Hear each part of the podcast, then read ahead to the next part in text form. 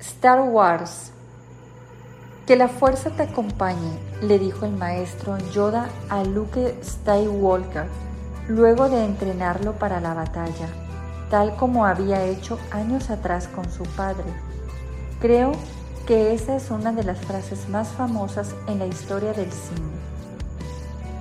Es probable que 85% de los seres humanos entre 7 a 90 años tengan idea del significado que encierra esa frase y en qué ópera espacial constituye algo así como un que Dios te bendiga. Por supuesto, es el referente número uno de Star Wars, la saga épica que ha marcado a más de una generación. Podemos recordarla en boca de Obi-Wan Kenobi, Queen Gonjin Padme, la princesa Leia, Han Solo, los caballeros de la Orden Jedi e incluso se la escuchamos decir al canciller supremo de la República Galáctica. En esta serie de ciencia ficción, la fuerza es un poderoso campo de energía omnipresente en todo el universo que es posible controlar con aprendizaje y disciplina para utilizarla en favor de la justicia y la paz. Sin embargo, también tiene un lado oscuro, utilizado para el mal y guiado por la ira, el miedo y el odio. ¿Te suena familiar? Parece que hay algo de razón en hablar de la fe que mueve al mundo y en afirmar que todos creemos en algo y en alguien. La única diferencia es en quien creemos y cómo utilizamos esa fe.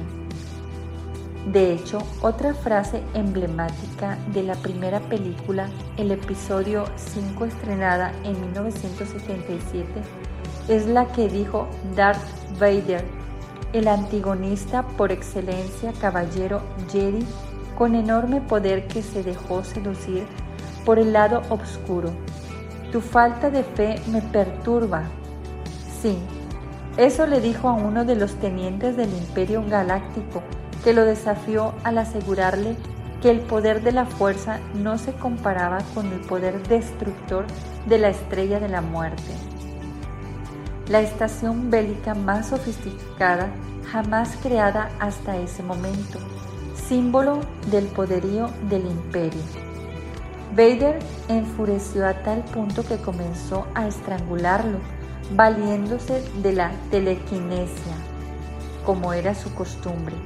Él tenía una fe ciega en la fuerza, esa energía invisible pero real.